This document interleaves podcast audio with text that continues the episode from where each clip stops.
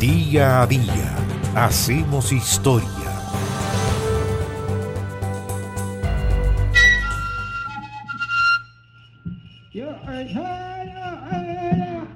El 17 de febrero de 1909 murió Jerónimo, uno de los más conocidos indios apaches en Norteamérica. ¿Cómo era conocido? ¿Cuál es la imagen de Jerónimo? Ojos negros y brillantes, una boca rígida y las manos aferradas a un rifle. Esa es la imagen que se tiene de él.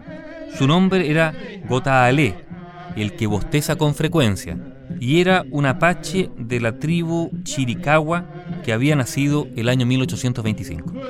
Hubo un hecho crucial que quedó marcado en su memoria, y este hecho fue ni más ni menos que el asesinato de toda su familia, de su madre, su mujer y sus tres hijos a manos de soldados mexicanos el año 1858. Fue ese hecho el que motivó una comprensible sed de venganza, lo que lo llevó a perpetrar robos y asesinatos al sur de la frontera. Corría el año 1877 cuando lo capturaron por primera vez y lo enviaron a la Reserva Indígena de San Carlos, en Florida. Allí las condiciones de vida eran insostenibles. Bueno, al calor, a los insectos y a las trabas administrativas se sumaba las tensas relaciones entre los distintos grupos de apaches asesinados y el malestar por los desmanes de la gente de la reserva, que se quedaba con los fondos gubernamentales y además con las raciones de alimento para los apaches. Jerónimo permaneció poco tiempo en todo caso en ese lugar.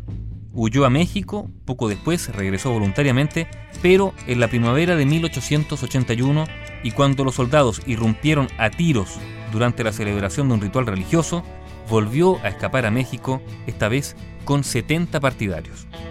El año 1883, el general estadounidense George Crook recibió la orden de capturar a estos fugados, y apoyados por 200 exploradores, también apaches, las tropas estadounidenses lograron penetrar la zona donde estaban esta gente que había escapado. Jerónimo cedió a las negociaciones y regresó a San Carlos el año 1884, donde fue puesto junto a sus compinches bajo vigilancia del ejército. Los apaches de Jerónimo, sin embargo, se volvieron a rebelar cuando la prohibición de alcohol para los indios se extendió a la cerveza. El general Crook los atacó con 3.000 hombres. Cuando por fin venció a Jerónimo, este le prometió una rendición incondicional, pero después arrancó, arrancó de nuevo junto a unos 20 guerreros y otras tantas mujeres y niños.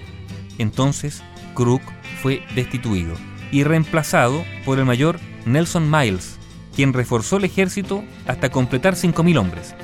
Pese a todo, no pudieron capturar a los apaches, y entonces el pánico se extendió por todo el sudoeste estadounidense. Recién, en 1886, Jerónimo, que ya por entonces era una leyenda, se rindió definitivamente. ¿Qué ocurrió?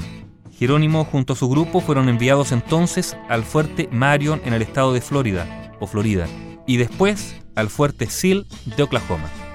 Allí Jerónimo trabajó como agricultor, pero también, y aprovechando su popularidad, comenzó a fabricar objetos de recuerdo que vendía además de autógrafos. Ya tenía fama.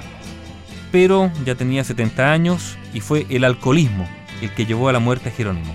El 15 de febrero de 1909 lo hallaron borracho bajo el agua de una fuerte tormenta. Dos días después, el 17 de febrero de 1909, Jerónimo, el Apache, moría producto de una fuerte pulmonía. Bio Bio, la radio con memoria.